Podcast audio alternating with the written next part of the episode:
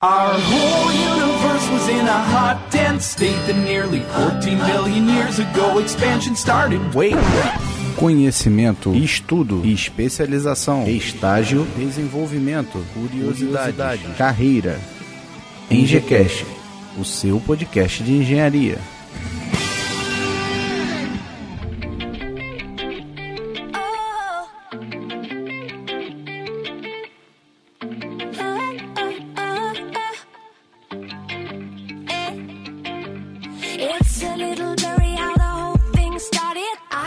Dia, boa tarde, boa noite. Está começando agora mais um EngeCast, o seu podcast de engenharia. Eu sou Rodolfo Pinhaton, estudante de engenharia civil, e hoje trago para vocês mais um episódio da série de profissões do EngeCast. Já falamos aqui sobre engenharia civil, engenharia ambiental, engenharia de produção e engenharia da computação. Para esse episódio, escolhemos a engenharia mecânica, e para isso contamos com a presença do Felipe Trindade, que é engenheiro mecânico e vai explicar mais sobre essa especialidade e sobre o engenheiro mecânico, o que ele faz, como está o mercado de trabalho e a formação desses engenheiros. E aí, Rodolfo, beleza? Obrigado por me receber aqui de volta, pelo convite de novo. É sempre legal participar aqui do NGCast, cara. Beleza, você é da casa, cara. É nóis.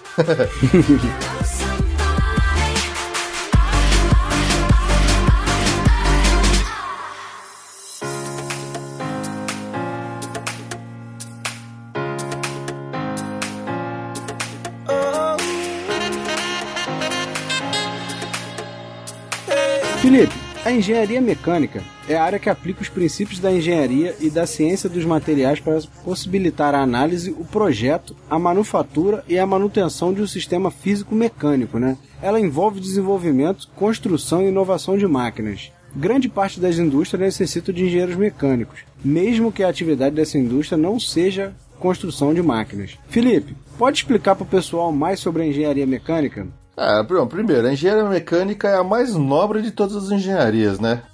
É, tem que puxar agora, pro teu lado, né? Agora, lógico, tem que puxar, porra, lógico.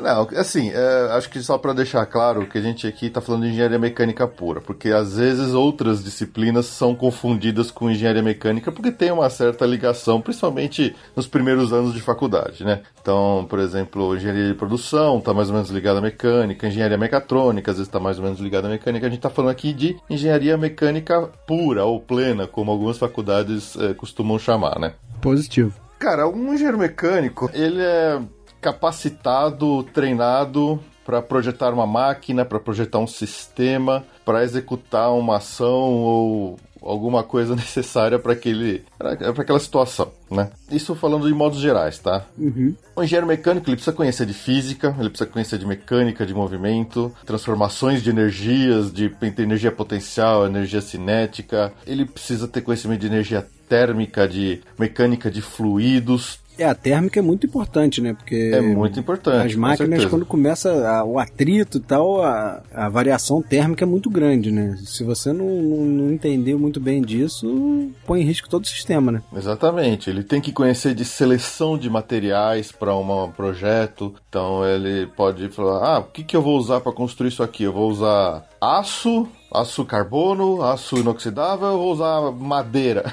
Uhum. Tudo isso tá, tá envolvido no que o engenheiro mecânico está habilitado a fazer. De uma forma geral, o engenheiro mecânico ele está habilitado a trabalhar com máquinas, equipamentos, mas também outras aplicações, como a gente vai falar mais aí daqui para frente. Agora, Felipe, você falou aí que tem que ter conhecimento de física, mecânica de movimento, transformação de energia potencial. Quais são as disciplinas mais importantes na universidade, na tua opinião? Bom, como tem aplicação para engenheiro mecânico em muitas áreas de, de trabalho, de, da indústria, de empresas de uma forma geral, tá? a quantidade de matéria bem variadas. E a importância de cada matéria né, vai acabar dependendo do que, que a pessoa vai se especializar depois. Uhum. Mas, por exemplo, obviamente que o engenheiro mecânico ele vai acabar aprendendo cálculo, vai, vai aprender estatística, né, como é, são matérias básicas de qualquer faculdade de exatas. O engenheiro mecânico ele tem noções de elétrica e eletrônica, por exemplo, uhum. que é, pode pode ser importante ou não, é bom você saber. É, da mesma forma, o cálculo, pode ser que você nunca mais faça um, uma variada, uma, uma integral na sua vida, uma equação diferencial. Eu mesmo nunca mais usei essa porra depois que saí da faculdade. Uhum. Mas eu já precisei, obviamente, fazer muitos cálculos. É que são equações simples, não é nada muito avançado. Por exemplo, a mecânica de fluidos é muito importante. Qualquer um sabe que numa indústria, por exemplo, você. Até numa instalação predial, você vai ter uma instalação de uma bomba. Uhum. Se você tem uma instalação de uma bomba de água, uma bomba de petróleo, uma bomba de produto químico, você precisa ter noção de mecânica de fluidos para você saber como vai ser projetado, como você vai calcular.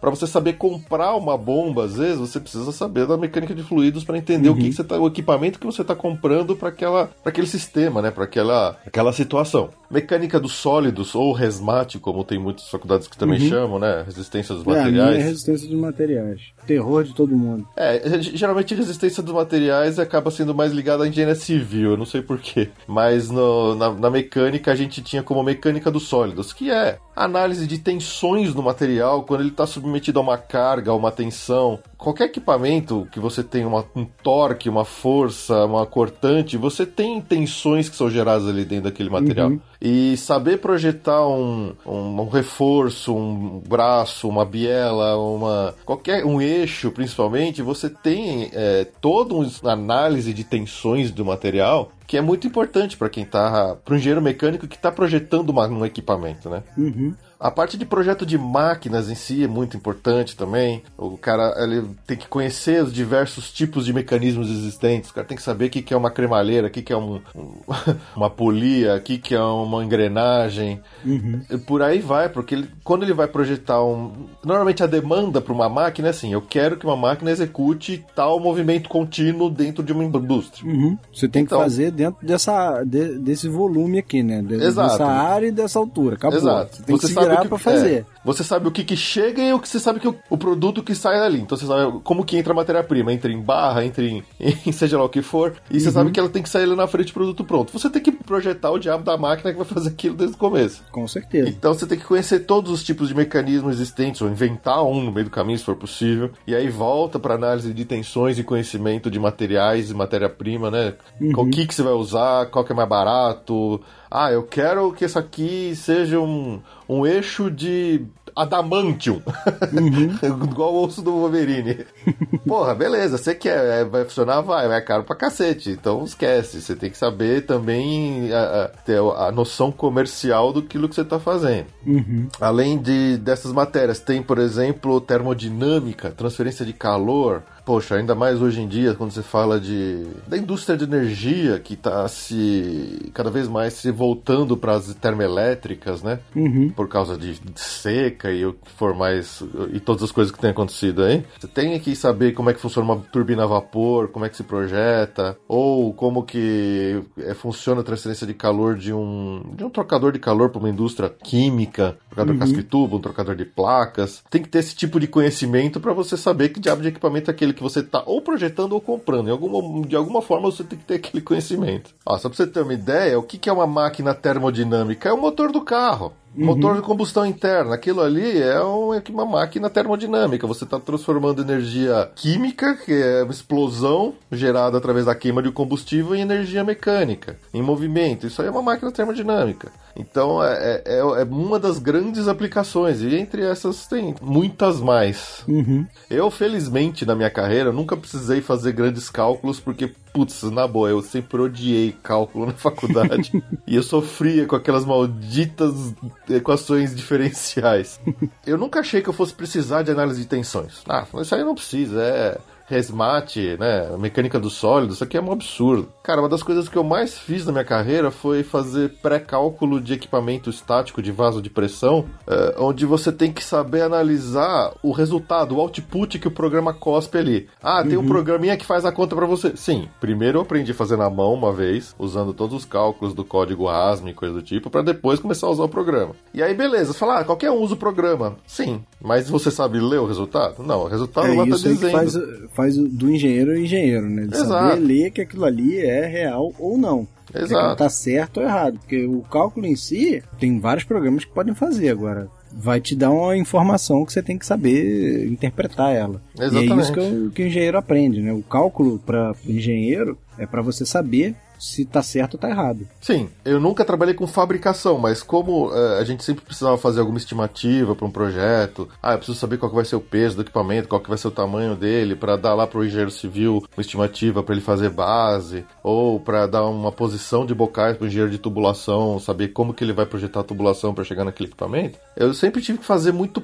cálculo ou pré-cálculo de equipamento estático. O programa é muito bom, você vai lá, você bota todos os dados lá dentro. Agora ele cospe um resultado para você, ele vai dizer: "Ah, você tá a tensão aqui nesse ponto tá demais. O que, que você vai fazer depois disso? Você sabe? Senão você vai aumentar a espessura, você vai botar um reforço, você vai fazer o quê? Você vai eh, mudar a geometria do equipamento? Então, eh, saber ler o, o que o programa cospe de, de resultado faz parte. Isso eu aprendi na minha faculdade sobre as, as bases né, do, da parte de resistência dos materiais, de mecânica dos sólidos, foi o que me deu capacidade para interpretar esses resultados que eu lia e que eu precisava executar quase que diariamente no trabalho. Uhum. Por exemplo, a parte de máquinas de fluxo, nossa, eu nunca mais fiz um cálculo no sentido de, ah, preciso saber qual que é o número de Reynolds aqui dessa tubulação, porque tinha uma equipe de processo que fazia isso, mas quando eu ia comprar uma bomba, ah, preciso saber qual que é a diferença entre vazão e head, é, sabe? Você tem que saber o que, uhum. que você está comprando ali, ah, mas a potência da, do motor tá baixa, ou eu preciso colocar uma bomba em paralelo com essa aqui para dar a vazão que você precisa, ou você precisa colocar duas em linha para dar a altura que você precisa, eu preciso comprar uma bomba maior, como... Então, são esses conhecimentos de máquinas, de mecânica de fluidos, mecânica dos sólidos, que você tem que aprender, e você não vai usar aquilo daquela forma tão didática e tão uh, acadêmica quanto você aprendeu, mas os conhecimentos básicos daquilo que você tem daquilo na faculdade são que vai realmente te dar a capacidade de pegar uma coisa dessa de cara no trabalho, entender e dali para frente você vai aprender coisas novas. Uhum. Que só no dia a dia de trabalho real você aprende coisa que você não tem numa sala de aula, porque não tem como também, né? É, a sala de aula normalmente é teórica, né? É, e exatamente. Você aprende na prática mesmo. Não tem como, muito como fugir disso. Exato.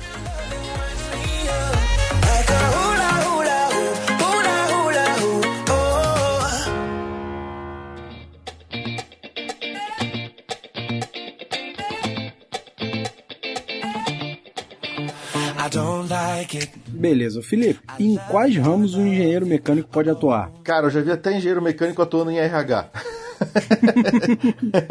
Por falta de opção ou, ou tava aplicando os conhecimentos no RH? É, não sei, cara. Eu acho que ele, ele. Pior que ele falou que ele tava gostando. não sei se foi alguma coisa no meio da carreira do cara que levou para isso, mas eu já vi engenheiro mecânico atuando até em RH. mas assim, tem muitas áreas diferentes que o engenheiro mecânico pode atuar. Desde o cara que faz o projeto de uma máquina, de um equipamento, ele pode ser um projetista de, de, de uma planta, eh, de, um, de uma usina de força, de uma refinaria, ele pode trabalhar no, no projeto da planta em si, que foi o que eu fiz a minha maior parte da minha carreira. Uhum. É, ele pode trabalhar como vendedor técnico de um, de um fabricante de equipamentos. Na parte de projetos industriais, ele pode trabalhar tanto como comprador, como técnico, como supervisor de uma equipe de, de, de engenheiros e projetistas mecânicos. Uhum. É, tem a parte toda de engenharia de qualidade, que tem muita aplicação em indústria, até mesmo em, na área de projeto tem muita engenheiro de mecânico que eu já vi como engenheiro de qualidade, que aí já é mais uma qualidade de produção de documentos, não é uma, uma qualidade de linha de produção. Uhum. É, normalmente a linha de produção também tem um pouco de engenheiro de produção que é treinado para aquilo, né? Mas engenheiro mecânico também pode trabalhar nessa área. Ele pode ser um engenheiro de manutenção de uma fábrica, pode ser um engenheiro de processo de fabricação, quer dizer, é o cara que trabalha numa fábrica de usinagem de peças, ele vai decidir, ele vai saber, olha, como que eu vou produzir essa peça, que máquinas eu preciso para usinar essa peça aqui. Então eu preciso primeiro de um torno, depois de uma retífica, depois eu preciso passar isso num banho químico, aí tem que passar por uma por um tratamento térmico e aí depois vai passar por um polimento. Então ele tem que saber quais são as máquinas que ele precisa, ele precisa projetar uma forma mais mais eficiente de fazer essa peça. Uhum. Ele pode trabalhar numa indústria automotiva, seja projetando carro, ou o que acontece aqui muito no Brasil, que é a chamada tropicalização, que é trazer projetos que são usados na Europa para funcionar aqui no, no, Brasil, no Hemisfério Sul, uh, com homologação e tudo mais. Bom, mas por exemplo, tem outras indústrias mais de ponta, como a indústria aeronáutica, a indústria aeroespacial, que você tem, porra, muita aplicação para engenheiro mecânico ali, desde cálculo de tensão, cálculo é, estrutural, até é, a cálculo de empuxo, de redução de peso de aeronave. Uhum. Se eu não me engano, os engenheiros que trabalham na, na Embraer, o cara ganha uma premiação para cada grama de peso da aeronave que ele consegue diminuir quando ele calcula um reforço ali que, porra, isso aqui vai me poder reduzir 300 gramas no peso do avião. O cara ganha Caramba. uma puta premiação em grana, assim, tem uma coisa dessa. É, Caramba, tô... que diferença. É, é... é, que incentivo, né? Porque, pelo que você citou, é, é aparentemente uma redução muito pequena. Só que dentro do projeto representa muita coisa, né? Sim, porque assim, cara, imagina que cada grama a mais que você tem que botar no ar é mais energia que você tem que gastar. É uhum. mais empuxo, ou seja, é mais combustível que você tem que queimar. E você economizando mais 100 quilos, você consegue botar mais uma pessoa para dentro do avião para pagar, pagar mais uma passagem aérea. Uhum. Então, qualquer ganho que os caras têm, às vezes os caras passam, meu, meses calculando, fazendo cálculos, cálculos estruturais, elementos finitos e o caralho a quatro para reduzir 30 gramas ali e poder tirar 2 centímetros da ponta de um aileron, aileron ali que tá ali no canto que o cara pode reduzir, sabe? Caramba. É, tem isso o negócio. É, a eficiência conta tudo na indústria aeronáutica. Então, uhum. a aeroespacial ainda, quando você pensa. É que aqui no Brasil, infelizmente, a gente não tem muita aplicação disso, mas os engenheiros que trabalham em, na NASA, na Rússia, na China, para ficar lançando foguete, cada micrograma conta muito. Eu, eu não sei o número agora, eu vou falar um número chutado da minha cabeça, porque eu já ouvi esse número, mas eu já esqueci. Uhum. Se eu não me engano, o custo para você lançar uma carga em órbita da Terra, alguma coisa tipo 100 mil dólares por quilo. É, se o cara conseguir reduzir 100 quilos, ele vai economizar muita grana, né? Exato. Então, assim, depois até se quiser, a gente, a gente pesquisa esse número para colocar lá de, com mais calma na postagem desse, desse episódio. Mas é uhum. é assim, pra, por exemplo, para a parte de plataforma de offshore, de petróleo também. Você tem todo um controle de pesos feito em cima do, dos equipamentos que são colocados ali, porque cada, cada pouquinho a mais que você economiza no peso de equipamento, de estrutura, é mais óleo que você pode estocar. Então tem. O engenheiro mecânico tá em todo esse negócio aí, cara. Uhum. É, sempre, é nós, é, é nós na fita, mano. Além de todas essas, tem toda a indústria de energia. Seja energia hidrelétrica, que você tem engenheiros mecânicos que vão lá é, projetar e comprar, especificar uma turbina para trabalhar com a força potencial da água. Ou na energia térmica, como a gente falou, que o cara vai ter que projetar uma turbina a vapor, ele vai saber como é que funciona todo esse esquema de caldeira. Então tem toda a área térmica. Tem hoje em dia, com as procuras por novas energias, a parte eólica, a parte solar. A parte solar está em franca expansão no Brasil, principalmente. Então, é, eu, já, eu acho que a, a energia solar deveria ser uma coisa muito mais incentivada pelo governo, porque aqui é uma terra que faz sol o ano inteiro. Pois entendeu? é, pois é. Eles estão gastando bilhões para construir Belo Monte e poderiam estar gastando esses mesmos bilhões para não desmatar nada, não alagar nada e colocar energia solar, porque faz sol o ano inteiro aqui. É. Não entendo por que não investir nisso. É, eu não sei exatamente as diferenças, mas uh, a energia solar que é mais praticada aqui no Brasil ainda é a fotoelétrica, né? Que você tem os painéis fotoelétricos que transformam a energia incidente em eletricidade diretamente. Uhum. Você precisa, obviamente, de uma área muito grande para você ter uma quantidade de energia solar produzida de, de forma de bom uso para uma cidade inteira, né? Uhum. Não é fácil gerar tanta energia elétrica a partir de, de painéis fotoelétricos. Lá nos Estados Unidos tem os que eles chamam de solar farms, né? As fazendas solares, que eu não sei se essa é uma forma de produzir energia solar mais eficiente do que a de painéis fotoelétricos. Eu, eu juro que eu não conheço. Que assim, você vê uma, um solar farm é uma coisa linda, assim, é até impressionante, parece um negócio meio do futuro. Que você tem, uhum. não sei se você já viu isso, você tem uma torre no centro, ela é totalmente rodeada de espelhos uhum. Que ficam radialmente apontando para o topo da torre. Então você tem um, um espelho gigantesco formado que ele reflete toda a luz para o topo dessa torre e essa luz ela, é, ela gera vapor ali. A, a intensidade luminosa dela é usada ali para gerar vapor de, de água e essa vapor é. Então quer dizer, é uma, é uma é, é, é, uma energia térmica, né? Gerada a partir de vapor, mas ela, em vez de você queimar carvão, queimar óleo, queimar combustível, você está usando energia solar. Se alguém aí que tá ouvindo já dirigiu entre Los Angeles e Las Vegas, você passa por uma dessas sempre na estrada. E é muito legal de ver. Eu tô vendo aqui algumas fotos aqui, tem alguns locais que tem, coloquei aqui Solar Wind Farm. Tem alguns que tem junto tanto a eólica quanto a energia solar aqui. a captação dos dois, né? Uhum. Entendeu? Tem bastante. é, com certeza essas coisas não são no Brasil, mas você procurando no, no Google aqui imagens, tem, tem muita coisa, cara. Tem muitas fazendas solares. É. Entendeu? Tem muita gente investindo nisso, né? É, A gente deveria, a Terra faz sol o ano inteiro, deveria estar investindo um pouco mais nisso. A energia eólica, ela não é a grande maravilha que muita gente acha que é. Além de não dar para estocar vento, a potência gerada, né, pelas turbinas eólicas, ela é muito baixa. E você precisa colocar muitos daqueles cataventos gigantes para gerar uma quantidade de energia substancial. E aí fica uma coisa inviável. Ele é barulhento, parece que não, mas aquilo é barulhento pra caramba. Apesar de muita de ser contra-intuitivo, uma das energias mais promissoras, até bizarramente pensando assim, talvez de menor impacto ambiental, seja a energia nuclear. É, a energia nuclear é boa até dá problema. Enquanto Exatamente. não dá problema, cara, dá melhor que tem. Por isso que é, é contra-intuitivo pensar isso, mas é verdade, a energia nuclear é uma das mais eh, seguras, entre aspas, aqui. Estou botando muitas aspas nisso que eu estou falando agora. É, o problema é que se assim, se tiver algum acidente, ferrou, Ferrou, exatamente. entendeu? Chernobyl tá aí pra. É aquela história, dá pouca merda, mas quando dá merda, meu amigo, É, a Angra por enquanto tá funcionando ali, né?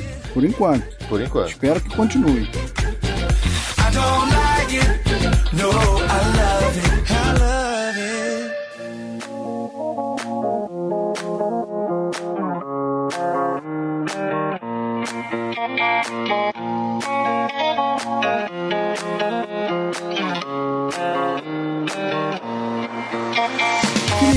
Como que tá o mercado de trabalho no momento? É, infelizmente tá bem complicado. Assim, tem algumas pessoas de algumas áreas que estão sofrendo bastante. Por exemplo, a minha antiga área de atuação, que é engenharia de projetos, está terrível, porque quase todas as empresas de engenharia, principalmente as que prestavam serviço para as grandes eh, construtoras do país, hoje estão de alguma forma ou outra todas envolvidas, direto ou indiretamente, com todo o problema da Lava Jato. Isso também é, foi um erro dessas empresas, um erro, acho que não planejado deles, obviamente, mas porque ao longo dos últimos anos a oferta de trabalho que a Petrobras gerava para as empresas de engenharia era muito grande. Então essas empresas acabaram se especializando demais em ter sua carteira de, de projetos quase que 99% só como Petrobras. Quando a Petrobras ruiu, que é o que está acontecendo agora, a Petrobras não tem dinheiro para mais nada, não está pagando nem esses projetos que já estavam andando. Essas empresas, se não quebraram, estão quebrando. Então a quantidade de engenheiros que era empregada, de, de engenheiros, projetistas, eh, entre outras aplicações, né, para a área de projeto. Então o pessoal está perdendo emprego e não consegue achar outro, porque Os principais empregadores estão envolvidos, né? Estão Sim, envolvidos estão envolvidos. E, e o que aconteceu? O, nessa área específica, né? Como tinha uma oferta muito grande de emprego, isso acaba gerando al- altas de salário. Então, ah, tem muito projeto, o pessoal fica roubando de um engenheiro de uma empresa para outra para ajudar num projeto que está precisando de gente e tal, e nisso o salário vai aumentando. Uhum. E aí o que acontece? Quando quebra tudo, que o cara vai procurar um emprego, ele percebe que no mercado estão oferecendo 30, 40, no máximo 50% do que ele estava ganhando antes. Uhum.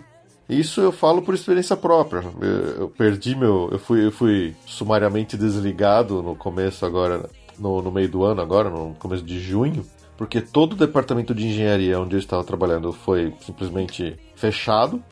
Não tinha projeto, não tinha trabalho mais para nós, mas botaram todo mundo na rua. Quer dizer, uma empresa que tinha 250 pessoas chegou a 20. O meu departamento de engenharia, de engenharia mecânica tinha chegou a ter 14, 15 pessoas. Eu fui o último que sobrou. Uhum. E aí, quando acabou, acabou. Mandaram todo mundo pra rua, não tinha mais trabalho pra gente. E você vai procurar emprego, cara, você só acha vaga tranqueira, se é que essas vagas são reais, tá? Porque esses sites de vaga a gente desconfia até das vagas que aparecem lá de vez em quando. É, não dá Mas- pra confiar na quantidade. É. Primeiro, na área mesmo não existe, não existe vaga. Não tem, você não acha vaga nessa mesma área, porque não tem trabalho novo. Um ou outro trabalho assim que você vai, ah, uma empresa lá começa, vai fazer uma planta de celulose. Puta, todo mundo só vai nela porque tem muita gente no mercado, tá muita gente sobrando, então a galera vai em massa, né, procurando. Uhum. E os salários que estão sendo oferecidos são metade do que o cara ganhava antes. Então isso joga lá para baixo. Quando o cara consegue arranjar um emprego, ele ainda assim volta muito abaixo do que ele estava. Uhum. É, é, infelizmente, essa é a, a perspectiva dessa área de projetos. Do que eu sei, por exemplo, de montadoras, de outras áreas, coisa também não tá boa, porque enquanto a, a minha área de projeto, digamos, ela já estava sofrendo desde 2012, todas as outras começam a sofrer um pouco depois. Então, a crise começa a chegar em outras áreas também. Então, montadoras, tem muita gente sendo demitida, tem quase que você só ouve falar de demissão, você não vê. É, porque é, é um efeito quase que em cascata, né? Porque Exato. a economia indo, indo mal, pessoas compram menos, Exato, compram menos materiais, menos carro, tudo que depende da indústria, entendeu? exato. O, o cara, E a indústria é o fazer... que contrata engenheiro, então o engenheiro Uhum. acaba é, sofrendo muito nesse momento. Isso, se o cara tinha um projeto de fazer alguma coisa, comprar alguma coisa, ele já tá, opa, peraí, vou gua- guardar meu dinheiro aqui, não vou entrar num financiamento de, de veículo, não, não vou comprar um imóvel novo, entendeu? Vou, vou segurar o dinheiro aqui porque eu não sei como é que vai ficar. E, nisso são engenheiros que trabalhavam nesse processo produtivo que hoje não são mais necessários, né? Exato. porque não estão produzindo. É, exatamente. Então, infelizmente, assim, a, o, o- a situação atual para engenharia mecânica, para engenharia como um todo, eu diria. Eu ainda acho que para civil talvez não esteja tão ruim, porque sempre tem, tem coisas de, de construção civil que não demandam outros tipos de engenheiro, mas para engenharia mecânica o negócio está muito feio. Muita Uhum. gente que perdeu emprego no começo do ano, no final do ano passado, até hoje ainda tá procurando alguma coisa, fica fazendo bico e mas é, tá difícil, infelizmente tá bem complicado. E, e principalmente toda a situação da Petrobras que, porra, gerava muito emprego para engenheiro, é, é uma área gigantesca de atuação de engenharia que foi praticamente eliminada e vai demorar muito tempo para isso voltar.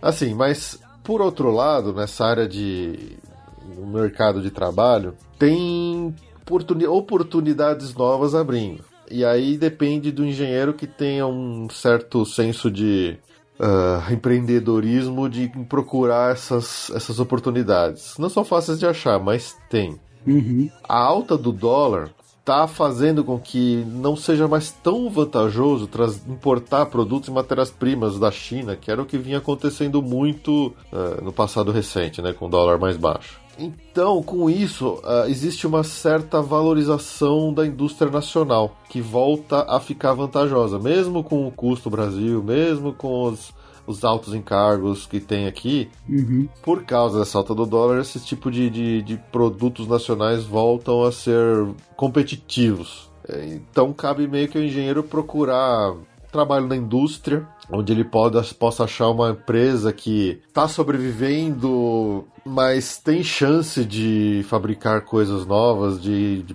de, de pegar novos trabalhos, novos projetos Uhum. ou um aumento da eficiência, porque hoje, cara, eficiência é a palavra de ordem, né? Você tem que produzir mais, melhor, mais rápido e mais barato. É, é o ideal, né? É o ideal. Então, se o engenheiro mecânico souber procurar um- uma área de atuação onde ele possa fazer com que uma empresa faça isso, de produzir mais, melhor, mais rápido, mais barato, é uma ótima área para ele, pra ele conseguir trabalhar.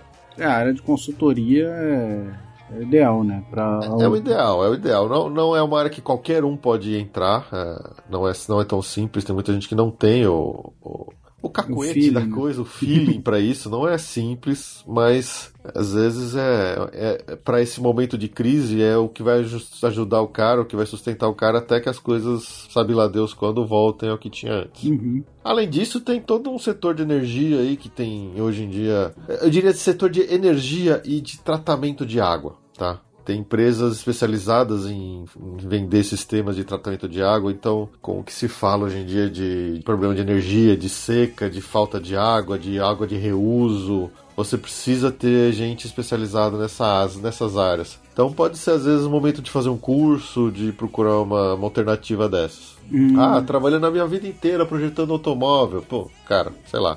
Vai fazer um curso de tratamento de água e vai procurar um, um novo caminho na vida. Não, e outra coisa, que eu vou falar que vai ter muita gente que vai falar, pô, mas é- acho que é fácil. Não, não é fácil. Não, não é As fácil. pessoas esperam que o engenheiro seja inteligente, Exato, que saiba resolver problemas. exato. entendeu? Não só, ah, mas eu, nem você falou, eu trabalhei a vida inteira projetando o carro. Legal, cara. Agora você vai ter que projetar, sei lá, vai para a indústria que fabrica ventilador. Cara, pensa naquilo ali e resolve o problema que o cara tem. Exatamente. Entendeu? Você, o, o engenheiro vem com um adesivo na testa, eu resolvo o problema. Cara, se vira e resolve o problema. Porque Exato. se você não resolver o problema, não, não tem tanta utilidade para a indústria, entendeu? Você, está ali para resolver o problema, pegar Exato. o problema e solucionar ele. Se não tivesse problema, não precisava do engenheiro. E se o engenheiro não sabe resolver problema, para que, que ele serve? Uhum. Qual a forma que você vai resolver? Aí é o seu conhecimento que vai dizer. Exato. Agora você está ali para resolver o problema. Exatamente. Entendeu? Não importa qual seja ele. E não crie problema.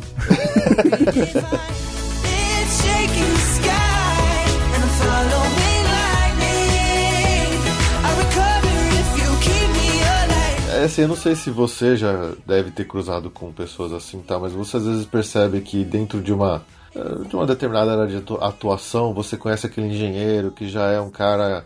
Não precisa nem ser tão velho, pode ser um engenheiro pleno, com seus 40, 50 anos, mas que o cara tá tanto tempo trabalhando daquele jeito, naquela função, que o cara não consegue achar um novo caminho. Uhum. Ele perde um pouco da criatividade, né? É até o interesse em, em, crescer. É, então o que acontece? O cara, ah, eu sou especialista em fazer projeto de eixo. Eu só sei fazer isso na minha vida, fiz isso a minha vida inteira, eu só sei projetar eixo para automóvel. Dia que não tiver mais demanda para eixo. É. ah, mas cara. você não faz aqui também os pistões? Não, eu só faço eixo. Cara, hoje em dia, com toda essa questão que a gente falou de você precisa de eficiência, você precisa de baixo custo da produção, se o cara encontra um cara que ele faz a sua, o seu eixo e o pistão dele, ele vai preferir o outro. Uhum. Então, no, é, o que vinha acontecendo, eu falo isso bem da minha experiência de área de projeto, de ser um engenheiro de equipamentos rotativos, engenheiro de estático, eu sou engenheiro civil de concreto, eu sou engenheiro civil de estrutura metálica.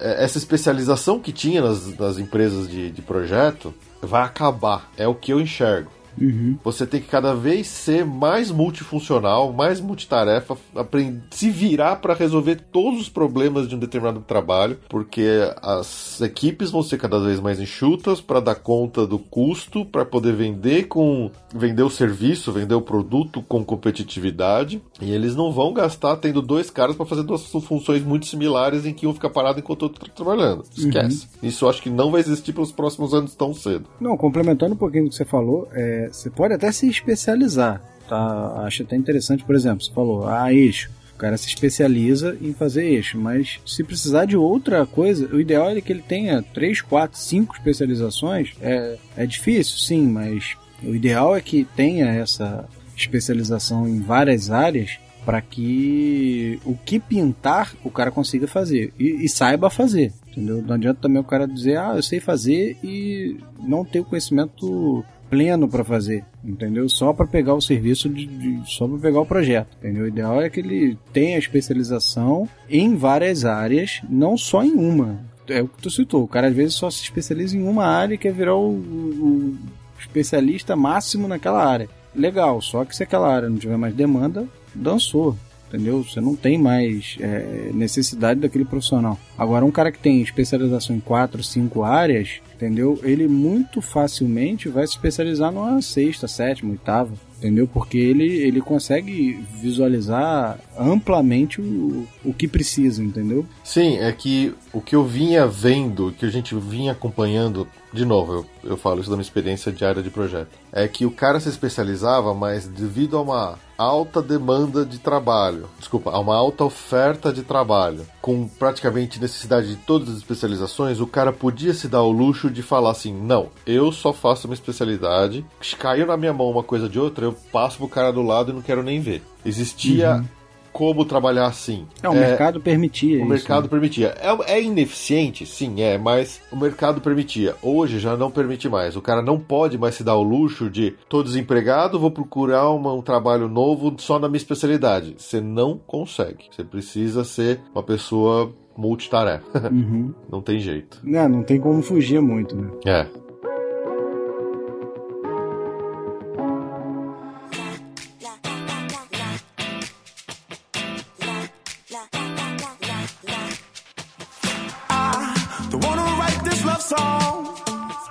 qual a perspectiva para o Brasil nos próximos anos? Que, como é que você acha que vai ficar nessa situação aqui? Para o cara que está entrando agora na, na faculdade, vislumbrado, com pô, o mercado estava bom há, há um ano e pouco atrás, meu sonho é fazer engenharia mecânica. O que, que, eu, que, que eu vou esperar daqui para frente? Ah, bom, infelizmente para essa cidadão que está se formando agora, as notícias não são boas. Sinto, sinto ser o, o, o portador desta mensagem para vocês, estudantes de engenharia. Mas neste momento o mercado não está bom. Por quê? Existe pouca oferta de trabalho. E esse pouco trabalho que existe, ele tem que ser feito rápido e de forma bem feita logo de cara não tem mais o espaço pro estagiário, pro, pro trainee, pro aprendiz quase. Uhum. Porque as empresas não podem se dar o luxo de investir num cara novato que precisa aprender pra. Quer dizer, eles não, não tem como gastar energia com isso, gastar dinheiro com isso. Eles precisam de um negócio feito logo, rápido e, e, e sem enrolação. Uhum. Então, a preferência é por engenheiros de curto a média experiência, porque o de alta experiência também é muito caro. Então são engenheiros júniores que já têm alguma experiência de mercado, e engenheiros plenos, né? Então, essa é quem consegue mais facilmente emprego hoje, por incrível que pareça, são essas áreas. Uhum. Mas assim, eu tô falando isso do meu conhecimento atual. Pode ser que, que tenha outras áreas que estejam com contratação, que tenham, que estejam com programas de trainee anunciados, com, recrutando pessoas nos seus sites. Eu não, eu não sei dizer porque eu realmente não tenho acompanhado, mas os meus colegas que recém-formados com quem eu trabalhei estão quase todos procurando trabalho de novo.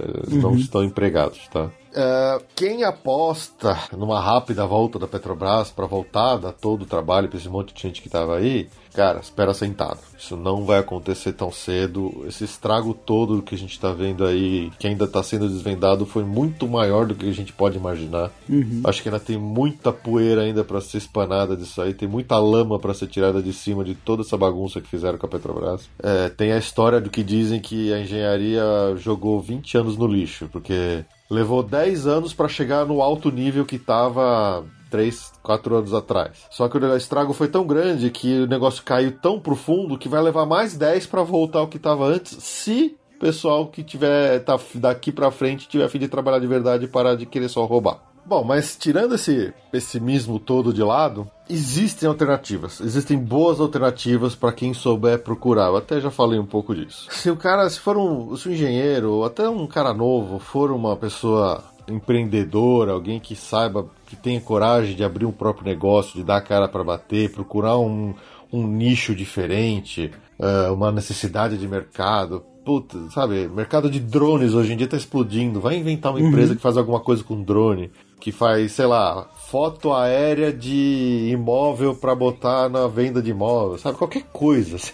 É, o esquema é esse: o cara tem que aprender e tentar enxergar. E, empreendedorismo é uma coisa que a gente até acho que já falou isso em outro episódio aqui, que deveria ser ensinado na faculdade e não é. é mas o, engenheiro precisaria ter um pouco mais dessa visão de deixar de ser simplesmente um funcionário de uma empresa para ser um empreendedor também. Uhum hoje a, questão da alta do dólar pode favorecer o mercado interno de diversas formas. Seja para o engenheiro que, que consiga desenvolver um produto que só se importa hoje, mas ele desenvolva de uma forma a ser feito aqui no Brasil mais barato, mais rápido, com entrega garantida, qualquer coisa desse tipo. Infelizmente tem a questão das altas cargas tributárias, do famoso custo Brasil, né, que tem que ser verificado isso, mas tem como se encontrar alternativas nacionais para aproveitar esse momento de alta do dólar. Uhum. É o que eu acho. O cara que souber trabalhar com eficiência, reduzir perda, baixo quadro de funcionários, que sejam sabe engajar os funcionários, os trabalhadores na, naquela aquela causa, naquele naquela demanda, sabe? Uhum. Eu acho que é o cara que vai sair por cima dessa crise, mas com louvor, e quando a situação melhorar, o cara vai estar tá lá em cima, no topo do morro, vendo todo mundo querendo subir pra, pra cima, pra junto dele, sabe? Uhum. Eu acho que tem, tem muita oportunidade sim. É, eu não sei exatamente quem que falava que, meu, crise é um momento de crescimento, sabe? Não é momento de sentar e ficar chorando. Não, é verdade. É verdade. Então, tem oportunidade para todo mundo. Tem né? oportunidade. É... Crise é momento de oportunidade também. Em quem fala muito isso é o Flávio Augusto, que comprou o Orlando City. Ah, é Ele verdade. fala, às vezes na crise você acha mais oportunidade do que quando a maré tá boa. Exatamente. Entendeu? Ele também não é bilionário igual. Quer dizer, não é tão rico quanto o Warren Buffett, mas é bilionário também. É, mas tá chegando lá, né? Tá chegando lá aos poucos. Isso aí são dicas praticamente para quem já tá entrando no mercado agora, né? Sim. Agora o cara que tá estudando lá e tal, quer começar a fazer engenharia, você acha que lá por uns 5, 6 anos vai estar um pouquinho melhor? Eu espero que sim. Eu espero que sim. Eu espero que tudo que está acontecendo agora não termine em pizza, que as pessoas olhem para o que aconteceu e vejam seus erros e tentem não repeti-los e melhorá-los daqui para frente. E os próximos que venham a ter contrato com empresas estatais tenham a responsabilidade de não, de não aceitar ou propor contratos fraudulentos, né? Pois é, pois é. É, Não é só aceitar. tá? Exato. Tem uns que propõem, tem uns que aceitam. Exato. Entendeu? Ah, os coitados, as empreiteiras, coitadinhos. Não, não é coitadinho. É- Todo mundo tá errado nessa história. Quem fez, quem pagou, quem comprou, tá todo mundo errado. É, infelizmente, nós, engenheiros de, de chão, de fábrica, de, de baixo escalão, nós que somos a infantaria de uma empresa como essa, a gente não tem nada a ver com a história, mas somos quem mais sofremos. Porque é o nosso emprego que vai embora, é a nossa família que não é sustentada. Mas, cara, tem oportunidade fora de empresa. Eu acho que negócios menores é, é o caminho a serem seguidos daqui pra frente. Cara, mas molecada nova que tá saindo da faculdade vai sair com ideias diferentes desses velho pai que nem eu, que já estão trabalhando há 10 anos na mesma área e começa a ficar meio sem conseguir enxergar direções.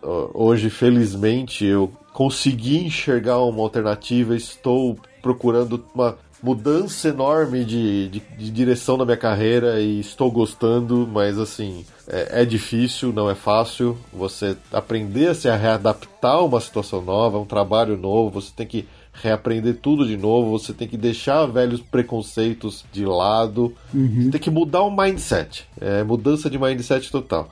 E quem não fizer isso vai ficar para trás, não tem jeito. É, não tem. Você tem que acompanhar o mercado, né? O mercado tá Exatamente. ruim, mas você tem que acompanhar ele e saber é, se adaptar a- aos problemas que ele está apresentando. Exatamente. Mas beleza, Felipe. Beleza? Muito bom. Espero que o pessoal que está estudando engenharia mecânica, ou até mesmo quem já é formado, ou quem queira entrar na engenharia mecânica, tenha aprendido um pouquinho mais sobre, sobre essa profissão. Bom, espero que eu tenha ajudado e não atrapalhado mais. Desculpem aí se eu pareci meio pessimista demais em alguns momentos, mas é, quem tá sofrendo na crise aí acaba deixa ficando meio né? calejado. É, não deixa de ser realidade. é, é, acho que não adianta a gente esconder também isso aí. Não pode ficar, ah, não, vai dar tudo certo, tenha fé. Cara, na boa, você tem que, você tem que agir. Só ter fé não resolve. Você tem que ter fé e agir. Não, a engenharia trabalha com números, né? E os Exato. números estão dizendo que não tá bom. Exatamente. espero que tenha ajudado, espero que tenha esclarecido. Se ficou alguma dúvida, se eu falei alguma besteira, deixa o comentário aí, eu mando um e-mail pro Rodolfo, que ele, ele repassa aí pra mim. Precisar de alguma ajuda, alguma dúvida, pode entrar em contato, que eu tô à disposição aí pra pro que precisar, pro que, que quiserem de ajuda, de con- aconselhamento, seja lá o que for. Uhum. É, lembrando só que quem quiser também, agora de um lado mais leve, quem, quem tiver afim de viajar pra Disney, pra Orlando, entra lá Quem no meu não tiver em podcast. crise, Exato, exato. Que não, não tá fácil também, né? Que esse dólar não ajuda, mas É. sabe como é que é, né? Se vocês tiverem afim aí, entra lá no meu podcast, que é o passaporteorlando.com.br. A gente fala bastante de notícias lá da cidade, dá dicas pra quem quiser viajar, para os turistas e tudo mais. E é isso aí. é, Fica aqui também meu Twitter, quem quiser entrar em contato, que é o Felipe, é, arroba Felipe C. Trindade. Tudo junto. É isso aí. E, de novo, Rodolfo, queria agradecer aqui, cara, pela, pelo convite. Eu Cara, eu gosto muito de vir aqui participar sempre no IGCast. Eu- eu- é divertido conversar aqui. A gente se- sempre tem boas, bons papos, bons, é, bo- boa troca de ideias. E é só chamar de novo que eu apareço de novo, hein? beleza, beleza. Já tá convidado pro próximo. A gente não sabe quando não, mas já tá pro- convidado. Beleza, fechou. Beleza, Felipe. Muito obrigado, cara. Valeu. Eu que agradeço.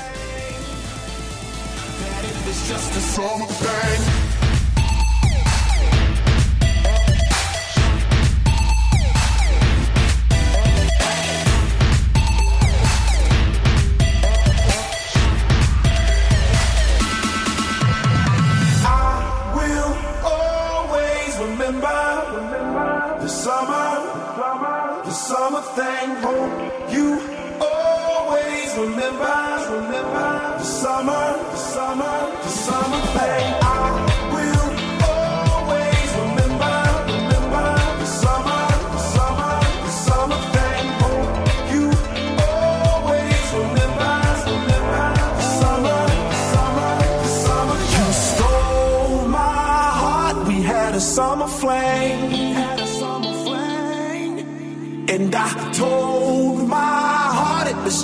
summer thing.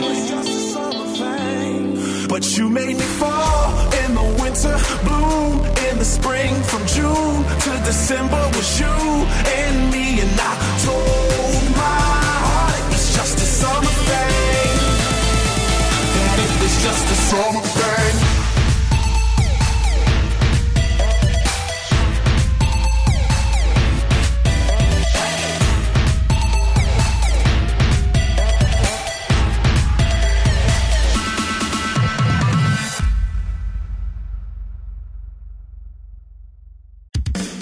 Esse episódio foi editado pelos editores. Eles podem editar o seu também. Acesse oseditores.com.br e saiba mais.